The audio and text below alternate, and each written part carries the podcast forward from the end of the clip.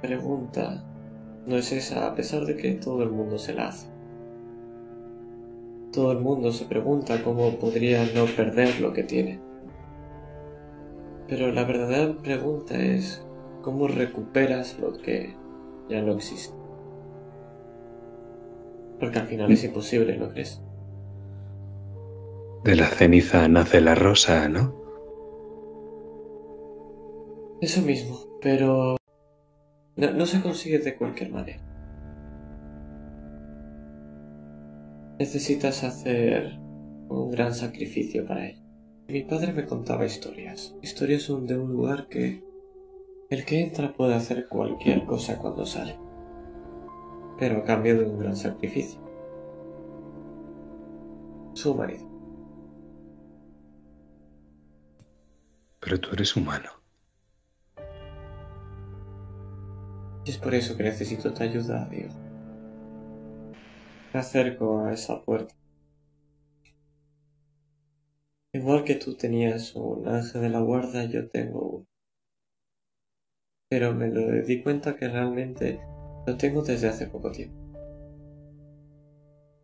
Tú eres ese ángel de la guarda, Diego Aldana. Y luego entendí que lo que no necesito es un compañero, ni un ángel de la guarda. Necesito un amigo. Lo que te voy a pedir ahora no es fácil. Porque no es un favor, es algo que necesito que hagas. Y no va a haber discusión sobre ello, ni va a haber ningún easy. Diego Aldana necesito que cuando llegue el momento si lo que soy es un monstruo, hagas lo que debes hacer. Si dejo de recorrer esta senda, si me parece bien que esta gente esté puerta y que esta casa siga en ceniza. Si yo causo esto, necesito que hagas lo correcto. Porque solamente tú, Diego Aldana, alguien que es libre, que ha visto mundo y que puede hacer lo que quiera, podrá hacer eso. Mi honor o mi honra, ¿qué es lo que está en juego? Tú dirás, amigo. Vino. Entonces sacan un barril. Tomo la copa, me siento al lado de la barra y miro hacia los lados. Esto va a ser un espectáculo. Echo de la capa hacia atrás, quitándome el sombrero y dejándolo encima de la mesa. Me quito la espada y justo parece que la cojo de la empuñadura y voy a desenfundarla y todos sueltan un... Pero la dejo encima de la mesa y en su lugar cojo una pajita. Lo que tengo es otra pajita más. Se la tiendo hacia Alvara, mientras llevo la mía hacia el barril. Él ves cómo coge sus gafas de culo de botella y se las empieza a quitar lentamente y se las pone en su camisa. ¿Con qué esas tenemos? Y se remanga. Muy serio. Me lo imagino justo enfrente de mí y el barril no está encima de la mesa, así que ambos tenemos que ponernos de cunclillas, lo que es un hándicap adicional para este duelo que ya es entre titanes. Así que con la pajita en la boca y la tapa del barril quitada, me voy bajando a la vez que él y justamente cuando la pajita toque el vino, empiezo a absorber. Y ves que él también empieza. Empieza a absorber y a absorber y se empieza a poner muy, muy rojo y se le empieza a hinchar la vena. Acuclillado, coge el barril y empieza a hacer un punto de presión para mantenerse. Escuchamos un sonoro. Yo miro mi pierna. No creo que me haga falta moverla.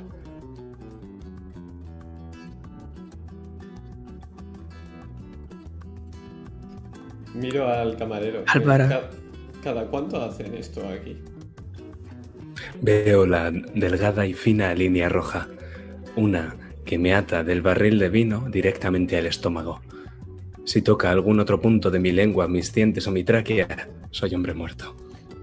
Así que solo puedo aspirar.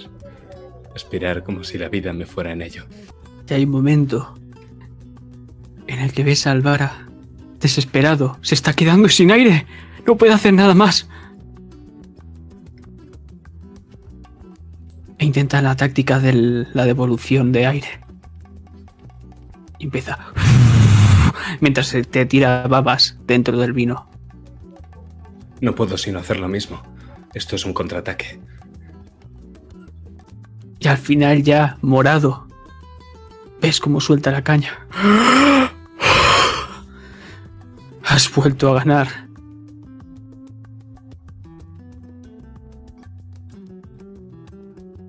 Me quito la pajita de la boca con delicadeza, la dejo justo encima de la mesa y le digo, ya sabes, donde un castellano no llega con la mano, llega con la punta de su pajita.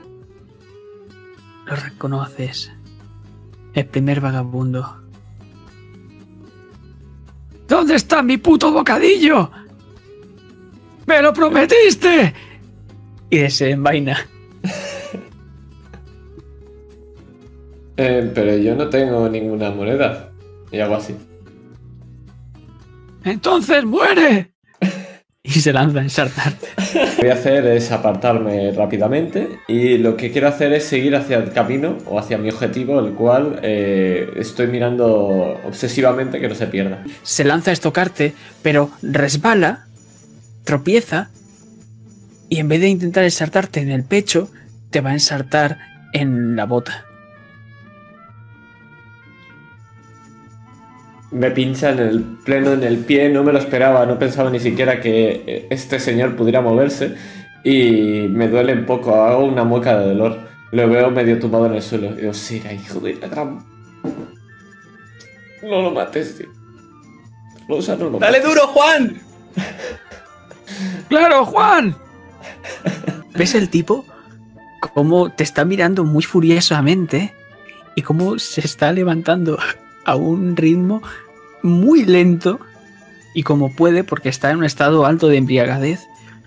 Intenta darme, maldito bastardo. Y ves cómo se lanza rodando y justo se te queda otra vez mirando, apuntándote con el estoque. Cojo la pistola y cuando está así con el estoque le disparo en, la, en el arma. Y además, igual que Indiana Jones, hago pa. y hago que el arma salga volando. Y entonces no solo sale volando, sino es que se acaba de resquebrajar y se rompe. Y el tipo mira a su mano, ve que ya no tiene espada. ¡Brujería! Y coge la botella de vino y la rompe contra una piedra. Y, y te empieza a apuntar. Y dice, malditos borrachos, esto borracho no pasa. Y es que como te he dicho, esa bola de fuego, de un fuego rojizo, empieza a caer lentamente contra ti. ¿Qué es lo que haces? Lo que te he dicho. Miro a mi derecha y le pido. Creo que voy a necesitar un favor.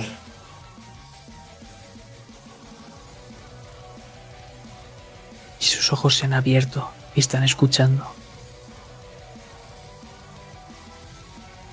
De la ceniza nace la rosa, pero me parece que ahora la rosa va a tener que quemarse. Envuélveme como si fuera un ave fénix. Azul, por favor. Pero... Ves como más gente sale de entre la multitud. Se vuelven a abalanzar contra ti.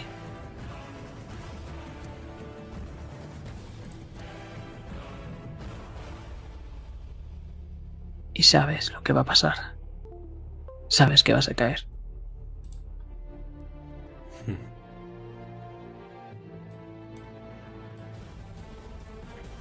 Miro a mi alrededor Os veo a todos con las espadas, los estoques y veo a Córdoba herido justo delante de mí. Y sonrío. ¿Sabes? ¿No es la muerte la mayor aventura? Y con el estoque desenfundado tiro la capa hacia un lado y empiezo a bailar en Aldana. Se tira al suelo y empieza a gritar de dolor. Me gasta un punto de peligro. ¡Llevaos al recipiente! E Inés de Gallegos. Entre dolores, entre gritos. Se la llevan. E Ilikawa empieza a subir lentamente.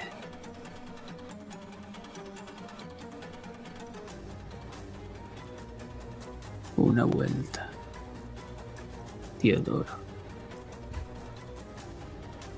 Otra vuelta. Y otra más. Y ahora mismo vemos a cámara lenta cómo sus manos empiezan a soltar esa manivela. Estábamos viendo desde ángulos distintos y en el momento en el que hemos caído en la cuenta, casi por azar, casi por ese hilo que nos une, nuestras miradas se han cruzado. Y entonces lo hemos entendido, prácticamente sin decir nada. Y yo he empezado a desenvainar mi acero. Y Rosa por una vez ha ido más rápido que yo. Que hoy alzo mi pistola y digo una palabra. Protesto. Y disparo. Y cuando sale disparada la bala para romper la cadena y evita que nuestro pobre Aconcagua se rompe la espalda y, las, y los brazos, cuando todo el mundo se gira a mirarme, eh, ¿no era esta aquí? ¿No? Bueno, ¿qué le vamos a hacer? ¡A por ellos! ¡A por ellos! Voy desenvainando el acero y casi lo que parece es que voy a prender a Rosa porque voy en su dirección. Pero cuando todos estos soldados también acuden a prenderle, yo lo que hago es quedarme a medio camino y doy un paso a la derecha, otro a la izquierda. Me cuelo por las piernas de un hombre, luego otro más y cuando quieren darse cuenta, estoy junto a la máquina. Yo sonrío. Veo a Diego encima de la máquina y lo digo en alto. Veo que has pillado mi plan. Ya era hora. Una vez me dijiste que no había mejor conversación que entre aceros. Y me aparto. Eh, zoquete.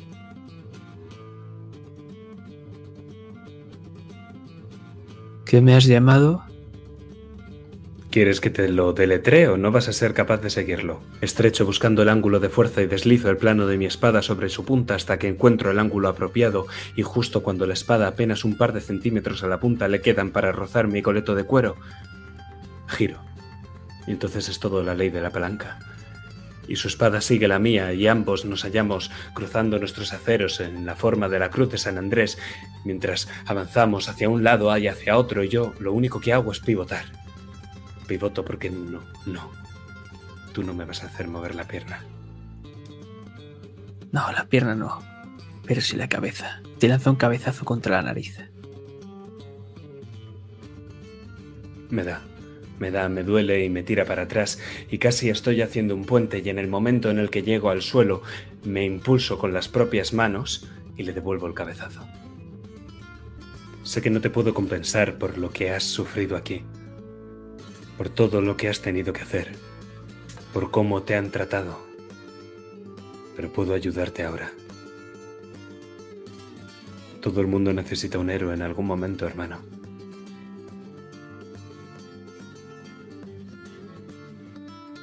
Déjame ser el tuyo. Yo hoy tengo que ser un enemigo.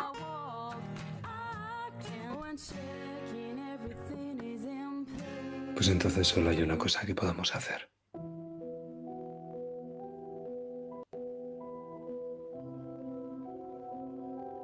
Desenvaino la espada. No puedo dejarte. No puedo dejar que lo hagas.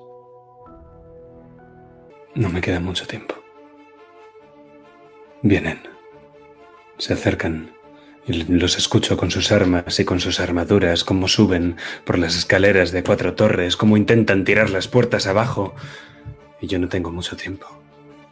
Miro al cielo, al techo, al patio, y busco a Rosa, busco a mi ancla, busco a mi amigo. Ha estado ahí todo el tiempo para mí, pero ahora no está. No sabes cuánto lo siento. Pero tengo que hacerlo.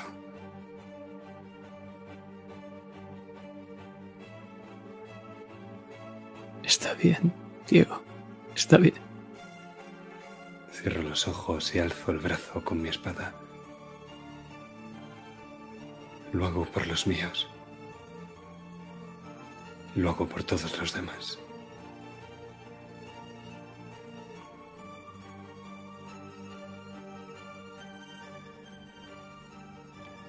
Lo siento.